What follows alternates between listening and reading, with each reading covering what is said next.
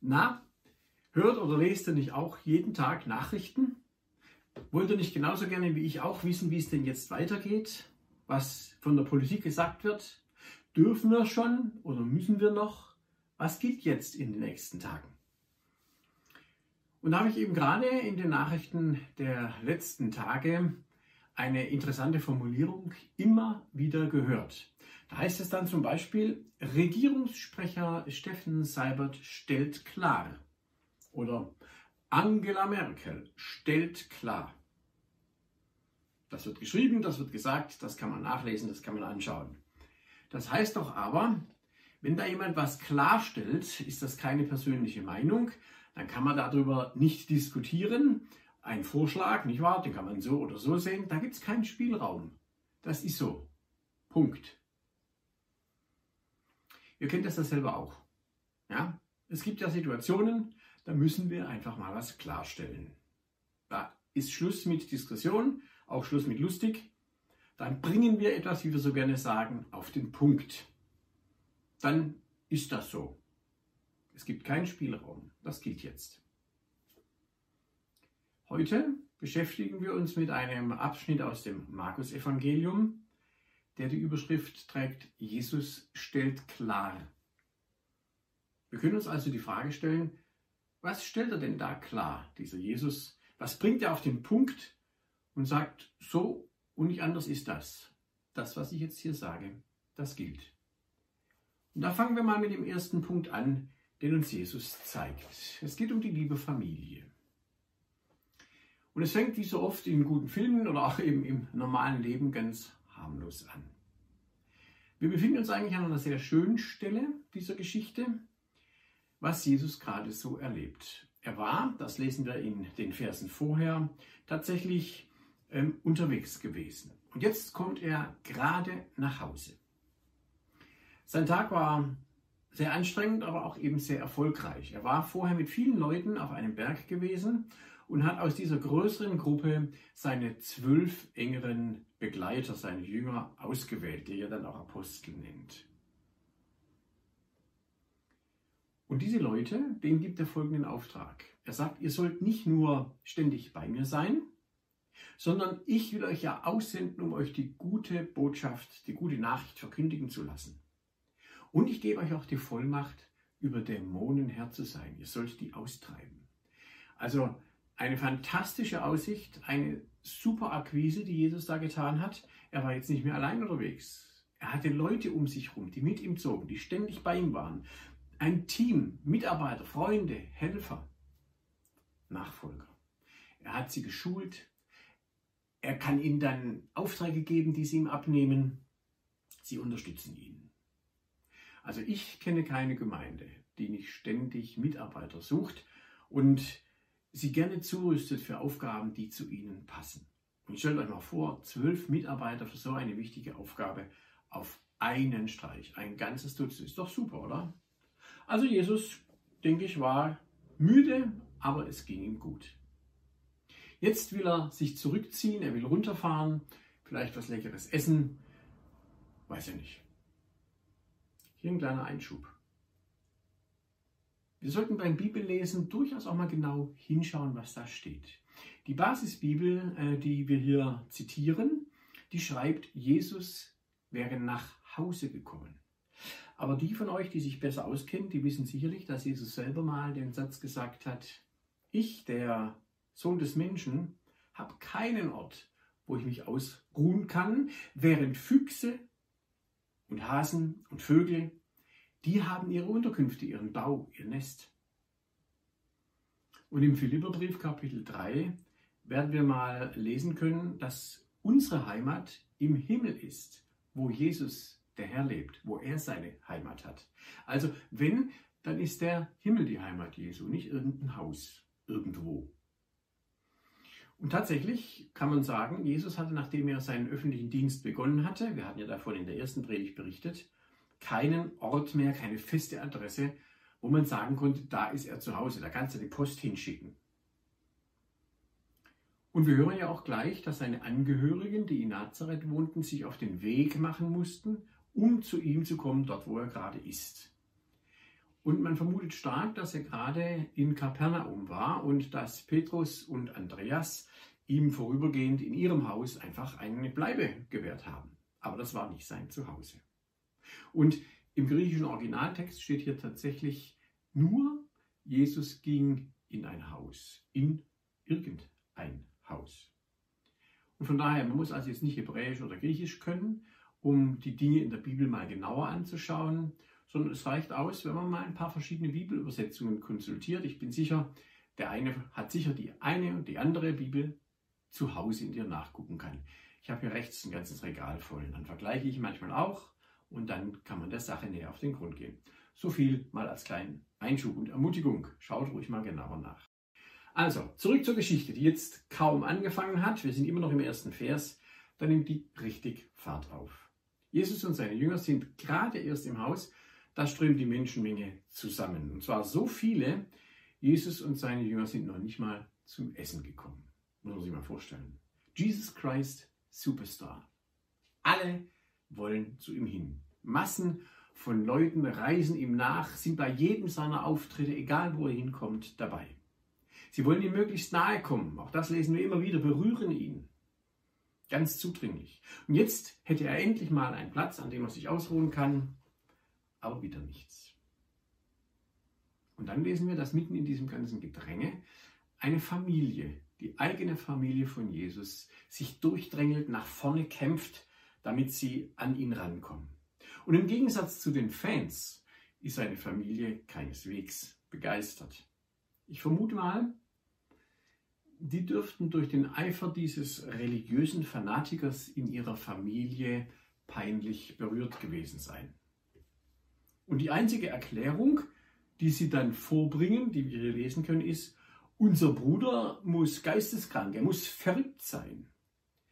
Also das ist schon ziemlich krass, sowas über seinen eigenen Bruder zu sagen. Wir würden heute sagen, vielleicht, der hat einen an der Waffe, der ist völlig durchgeknallt. Den müssen wir vor sich selber schützen. Und überleg doch mal, wie stehen wir denn als Familie da mit so einem, der sich so aufhört in der Öffentlichkeit? Manche Ausleger vermuten außerdem, dass da auch etwas ganz Positives drin war, nicht nur Scham, sondern sie wollten ihn auch schützen vor Strafverfolgung weil er ja sich sehr weit aus dem Fenster lehnte und man hat ja mitbekommen, das gibt ständig Ärger. Nun, jedenfalls hat das alles diese Familie so aufgebracht, dass sie die sage und schreibe gut 50 Kilometer von Nazareth, wo sie lebten, nach Kapernaum rübergewandert sind, zu Fuß. So wichtig war denen das. Und jetzt sind sie da, mitten in der Menge bei Jesus. Und, das ist interessant, sie gehen davon aus, dass Jesus nicht freiwillig mitkommt. Sie bereiten sich darauf vor, dass sie ihn fassen müssen, gewaltsam wegholen. Die liebe Familie. Also ist nicht alles so schön Friede, Freude, Eierkuchen. Und da kommen wir zum Beispiel Mose oder Elia, auch Jeremia in den Sinn. Und der Satz, dass der Prophet in seinem Heimatland nichts gilt. Ist das heute viel anders? Wer seinen Glauben wirklich ernst nimmt, wer vielleicht intensiver als der Durchschnitt von Christen unterwegs ist. Für den kann es in der eigenen Familie, im Freundeskreis, manchmal auch in der Gemeinde recht unangenehm und ungemütlich werden. Ich bin mit einer Frau befreundet seit vielen Jahren. Die hat mir mal erzählt, dass sie noch als Schülerin zum Glauben gekommen ist. In einem sehr traditionell katholisch frommen Elternhaus. Die Eltern haben das sehr ernst gemeint und haben das auch gelebt. Und jetzt kommt die Tochter zum Glauben an Jesus Christus. Wird evangelisch. Das war ganz schwierig. Und die Frau hat mir dann erzählt, sie musste, weil sie noch so jung war und im Hause der Eltern gelebt hat und sich da kaum dagegen behaupten konnte, sie hat die Bibel unter der Bettdecke gelesen und sie versteckt, damit man sie nicht finden konnte. Und wenige Tage nachdem sie dann ihr Abitur gemacht hatte, ist sie zu einer Ausbildung weit weggezogen in eine andere Stadt. Dass man sie nicht weiter beeinflussen konnte, weil sie den Eindruck hatte, ich kann meinen jungen, meinen frisch gewonnenen Glauben an Jesus, dem ich von ganzem Herzen nachfolgen möchte, den kann ich zu Hause nicht leben. Das gibt so einen Ärger. Und es war dann auch ziemlich heftig, als sie sich dann hat taufen lassen, da war für die Familie dann wirklich das Ende vom Lied. Die ist verrückt geworden. Wir müssen sie zurückholen. Das geht gar nicht. Heute, viele Jahre später, ist eine gefestigte, eine standhafte Christin, die andere Leute begleitet und die selber ihr Leben mit Jesus führt.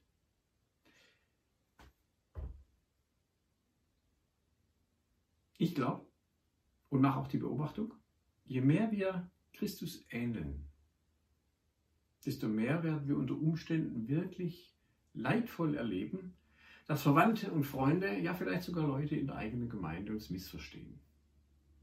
Wenn wir uns vornehmen, richtig Karriere zu machen und Geld zu verdienen, dann wird man uns beglückwünschen. Wenn wir jedoch ernsthaft Jesus nachfolgen, dann kommt das nicht so gut. Heute noch wie damals. Jetzt sagst du vielleicht, naja, also ich erlebe das ja gar nicht so. Und heute darf ja sowieso jeder glauben, was er will, da kommt es ja nicht so drauf an. Und viele stellen sich auch den Glauben ja aus dem Buffet von attraktiven Angeboten irgendwie zusammen, damit es nur ja nirgendwo aneckt und so ein bisschen Mainstream ist.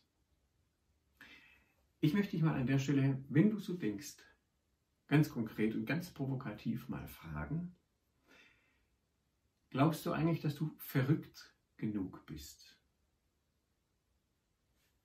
verrückt, so verrückt, dass deine Jesus-Beziehung dein Leben so verändert, dass man das wirklich merkt, dass es einen Unterschied macht? Oder ich könnte die Frage vom letzten Mal, vom vorletzten Mal aufgreifen. Da haben wir gefragt, wo berührt Jesus dein Herz? So dass es echt einen Unterschied macht. Dass du selbst das wirklich merkst. Dass das von anderen bemerkt wird. Deinem Ehepartner, deinen Freunden, deinen Kindern, Arbeitsplatz. Einige haben, wie ich gehört habe, mit dieser Frage nicht so viel anfangen können. Hat Jesus mein Herz berührt? Denkt ihm doch nochmal nach. Fazit hier wäre, bei Jesus war das so, dass sich seine nächsten Angehörigen ihm in den Weg gestellt haben, weil er es ernst gemeint hat. Sie haben ihn nicht unterstützt, sondern wollten ihn gewaltsam da wegholen. Und im weiteren Verlauf des Berichts von Markus werden wir dann schon noch sehen, dass Jesus seine Familie durchaus wichtig ist. Aber eine klare, verrückte Nachfolge und wertschätzende Familien, familiäre Beziehungen, die schließen sich somit nicht aus. Kommen wir mal zum zweiten Gedanken. Da geht es um die Schriftgelehrten. Die haben jetzt schwere Anschuldigungen gegen Jesus. Im Gegensatz zur Familie halten die Schriftgelehrten Jesus nämlich absolut nicht für geisteskrank. Was sie jetzt vorbringen, entspricht einem ganz klar, kühl und rational vorgetragenen Nachdenken. Sie merken, die Leute, die sind total erstaunt, die sind voll geflasht, die sind begeistert von Jesus, was der für Wunder machen konnte. Und das Dumme war ja, diese Wunder konnten sie nicht leugnen. Alle haben sie gesehen, jedem war das klar. Also sagen sie, ohne mit der Wimper zu zucken in Vers 22, er hat den Beelzebul. Und sie sagen weiter, durch den Fürsten der Dämonen treibt er die Dämonen aus. Dieser Name Beelzebul bedeutet eigentlich Herr der Schmeißfliegen oder Herr des Schmutzes. Was für eine überaus üble und niederträchtige, schmutzige Anklage Jesus gegenüber. Ich nehme an, Sie haben damit gerechnet, dass so eine Aussage Sie am besten beim Volk wieder auf die Erfolgsspur bringt. Sie wollten wieder Einfluss gewinnen. Denn dieser Einfluss, der kam ihnen ja sichtbar abhanden. Alles lief Jesus nach. Nebenbei stellen wir allerdings hier auch fest, dass die Glaubwürdigkeit von Dämonenaustreibungen, mit denen ja wir durchaus auch immer wieder nachdenklich sind und da vielleicht Anfragen haben, von den härtesten Gegnern von Jesus anerkannt werden, dadurch, dass sie sie ja leugnen, dass er sie in der Kraft des Heiligen Geistes, in der Kraft Gottes getan hätte, sondern er hätte sie ja im Auftrag und in Vollmacht von Satan getan. Also können wir auch hier ein Fazit ziehen. Es gibt bei Jesus nicht nur von innen, von der Familie Widerstand, sondern auch von außen. In diesem Fall vom frommen Establishment. Und das ist eine, auch eine interessante Sache, fast immer in der Kirchengeschichte waren es die Theologen. Fast immer waren es die Kirche, die einer geistlichen Erweckung, einem Aufbruch Jesus nach, den größten Widerstand entgegengesetzt haben. Auch sehr nachdenkenswert. Und jetzt sagt Jesus, ich habe hier mal was klarzustellen. Passt mal auf. Ihr bedrängt mich jetzt von allen Seiten, familiär, politisch, religiös. Ich muss euch mal was deutlich machen. Und er macht etwas deutlich, von dem haben wir letzten Sonntag gesprochen, nämlich dieser Menschensohn stellt seine einzigartige Stellung, seine Bedeutung, die es sonst nirgendwo gibt, eindeutig unter Beweis. Und er macht das ganz cool. Er geht zunächst aktiv und ruhig auf diese Widersacher zu und versucht sie mit ganz nüchternen Argumenten zu gewinnen. Er nimmt ihre eigene Argumentation auf, kommt ihnen also weit entgegen und fragt sie dann, wie kann denn Satan den Satan austreiben? Aber hier ist schon mal wieder ein kleiner, nicht ganz unbedeutender Hinweis auch an uns. Der Widersacher und seine Welt werden von Jesus sehr wohl anerkannt. Aber er malt darüber nichts aus. Wenn einer Bescheid weiß über diese übernatürliche und tatsächliche Existenz des Widersachers Gottes und seines Volkes, dann doch der Menschensohn. Sein erstes Beispiel, das er ihnen entgegenhält, hat eine zwingende Logik.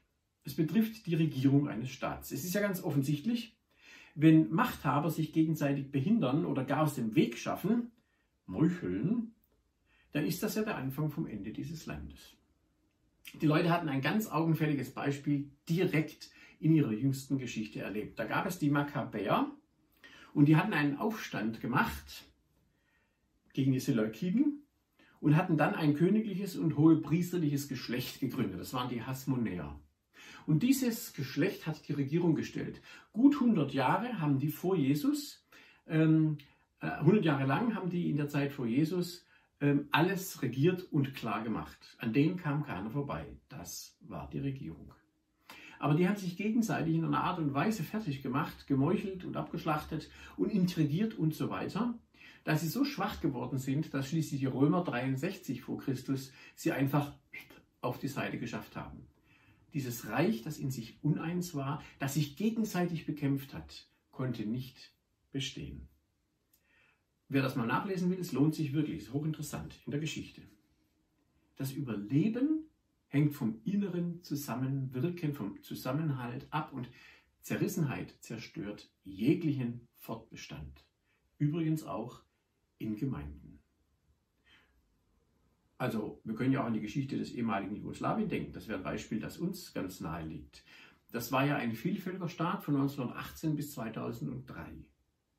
Und diese inneren Spannungen dieses Vielvölkerstaates, die haben schließlich zum Kroatien, zum Bosnien und zum Kosovo-Krieg geführt. Und dann blieben als Staaten, als Einzelstaaten Bosnien und Herzegowina, Kroatien, Montenegro, Nordmazedonien, Serbien und Slowenien übrig bis heute. Das heißt, wir merken, dass diese Frage, die Jesus den Schriftgelehrten, auch dem Volk vorlegt, nicht nur bis heute politisch hochaktuell ist. Er hat ein zweites Beispiel und da kommt er den Leuten und vielleicht auch uns noch viel näher. Und damit wir das mal so richtig an uns ranlassen können, habe ich dazu mal was vorbereitet. Ich nutze dieses Brett gerne mal, wenn ich jemanden begleite und eine Aufstellung mache. Und da machen wir jetzt mal eine kleine Aufstellung.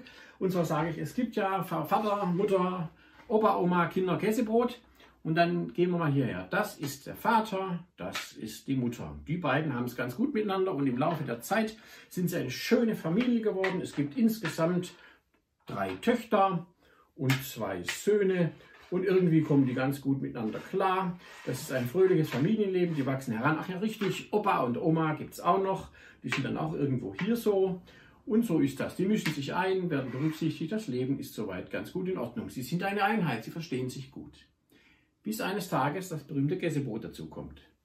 Und das stellt sich zwischen den Familienvater und seine Ehefrau und sagt, wir haben ja so viel gemeinsam. Und diese Situation ist nicht lustig.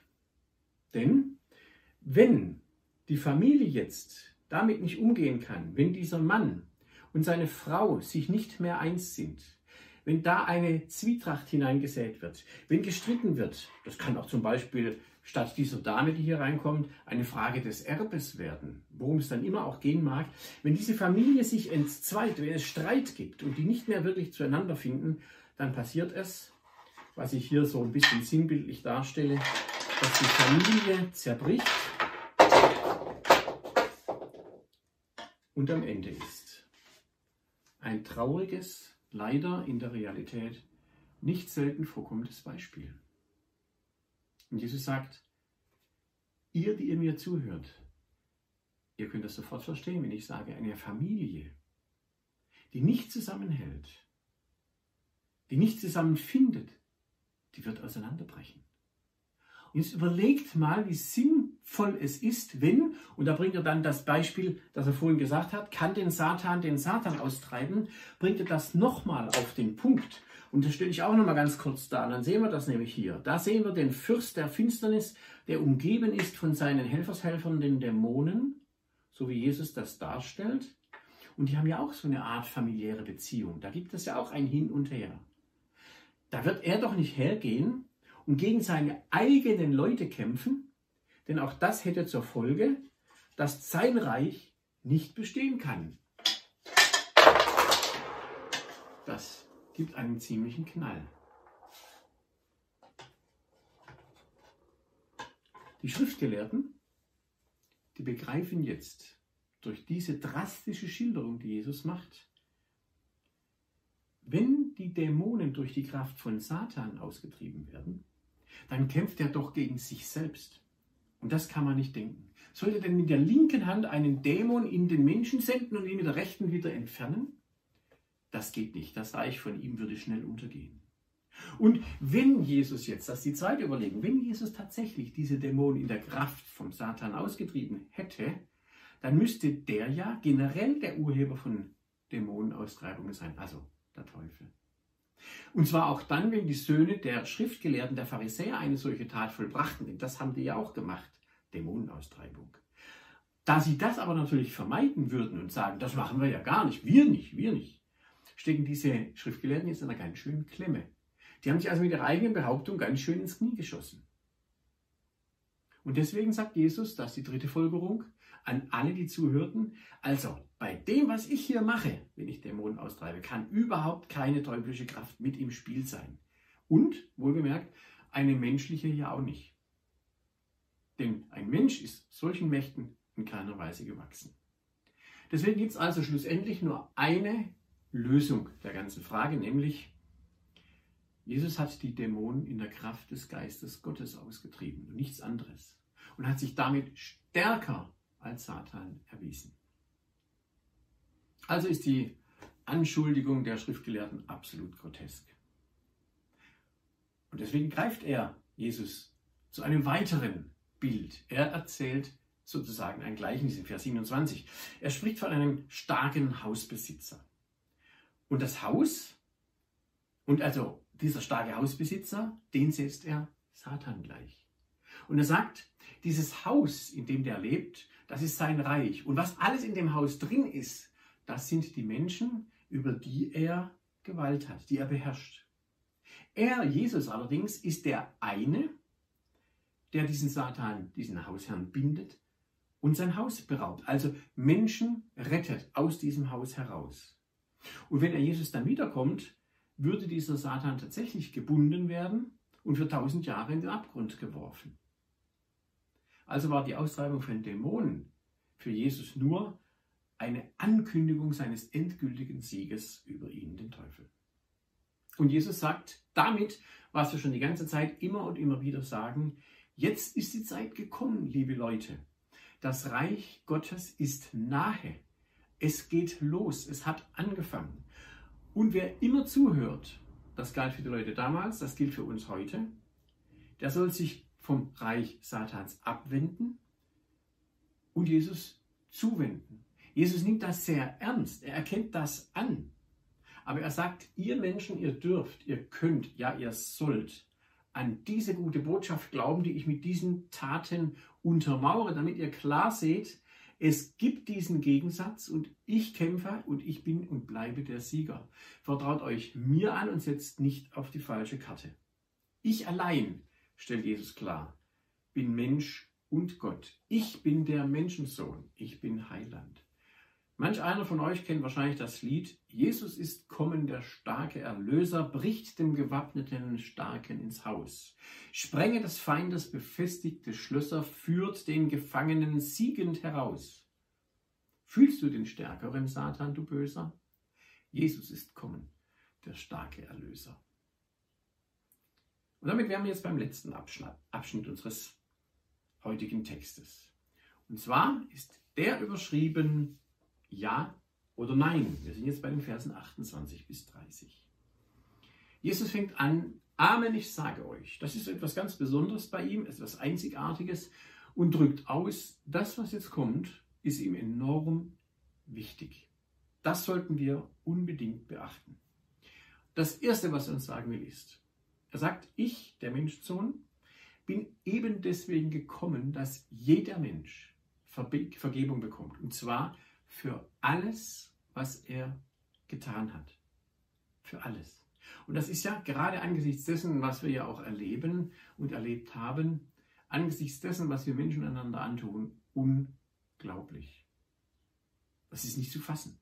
Aber hier geht es nicht um Moral nach unseren Vorstellungen, sondern es geht darum, dass Jesus sagt, ich komme und richte mein Reich auf. Und dort wird es kein Leid, kein Schreien, kein Weinen, keine Tränen mehr geben. Da werden Menschen sein, die ich begnadige, da werden Menschen sein, die ich geschaffen habe, die ich liebe, die ich in meinem Reich haben will. Meine Entscheidung ist, dass meine Schöpfung bei mir leben soll. Und ich kann, und so unglaublich das für unsere Ohren klingt, ich kann, sagt Jesus, alles vergeben. Da können wir gerne zu diesem Thema Vergebung, Menschensohn, die Predigt vom letzten Sonntag noch einmal anhören. Das andere, was Jesus hier ganz eindringlich klar macht in seinem Amen, wahrlich, ich sage euch, Jesus warnt, es gibt da eine einzige Ausnahme, was das Thema Vergebung angeht. Er sagte nämlich, wenn jemand gegen den Heiligen Geist lästert, das ist die einzige Sünde, die kann Gott nicht vergeben. Noch kurz zum Schluss, bräuchte vielleicht noch etwas mehr Zeit. Worum geht es jetzt? Der Heilige Geist ist die Liebe Gottes des Vaters und des Sohnes. Und er ist ausgesandt worden. Diese Liebe ist sozusagen ausgegossen worden über die ganze Welt. Und diese Liebe trägt alles Leben, hält es in Bewegung. Und wer jetzt diese Liebe ablehnt, wer sich gegen diese Liebe stellt, wer sagt, damit will ich nichts zu tun haben, der stellt sich gegen diesen Geist. Im Römerbrief heißt es, die Menschen könnten es besser wissen. Und wenn sie es nicht wollen, dann kann Gott auch nicht helfen. Römer, ich zitiere, schließlich wissen die Menschen ganz genau, was Menschen von Gott bekannt sein kann. Er selbst hat es ihnen ja vor Augen geführt. Denn sein unsichtbares Wesen ist seit Erschaffung der Welt erkennbar geworden, und zwar an dem, was er geschaffen hat. Es ist seine ewige Macht und seine Göttlichkeit. Und deshalb haben die Menschen keine Entscheidung, obwohl sie Gott erkannt haben ließen sie ihm nicht die Ehre zuteil werden, die Gott gehört. Jesus sagt, lasst euch von mir locken, lasst euch von mir einladen.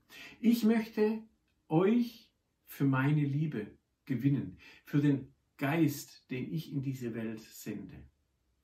Aber er zwingt uns nicht, das ist ja auch bekannt. Wir haben freie Entscheidung, weil Liebe ist nur in Freiheit möglich. Und von daher akzeptiert Gott ein Nein. Menschen, die ihre Herzen verhärten und die keinen Wunsch nach Vergebung und kein Verlangen nach Gottes Herrlichkeit haben, Menschen, die Jesus hassen und ihre Herzen willentlich und wissentlich vor seinem Wirken verschließen, die, sagt Jesus, lästern den Heiligen Geist.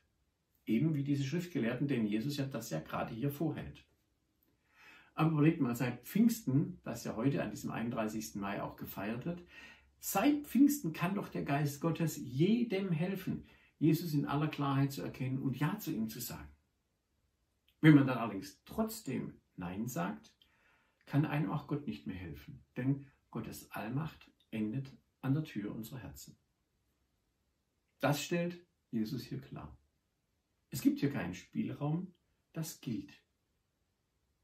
Es gilt aber auch, dass er denen, die ihn aufnehmen und an ihn glauben, das Recht gibt, Gottes Kinder zu werden. Wenn du magst, kannst du das Video einen Moment anhalten und überlegen, ob du das tun möchtest. Ich werde dann gleich mit dir zusammen beten und du kannst mitbeten. Ich bete und wenn du magst, sprichst du das im stillen oder leise mit. Jesus, komm in mein Herz. Sei mein Herr. Vergib mir meine Sünden. Reinige mich. Verändere mich und befreie mich. Ich glaube, dass du für mich gestorben bist. Danke, dass du von den Toten auferstanden bist. Hilf mir, für dich zu leben und dir nachzufolgen, wohin der Weg geht. Danke, dass mir jetzt vergeben ist. Amen. Falls du jetzt mitgebetet hast, lade ich dich ein, schau mal auf unserer Homepage nach. Wir helfen dir gerne weiter. Du kannst Kontakt aufnehmen. Friede mit dir.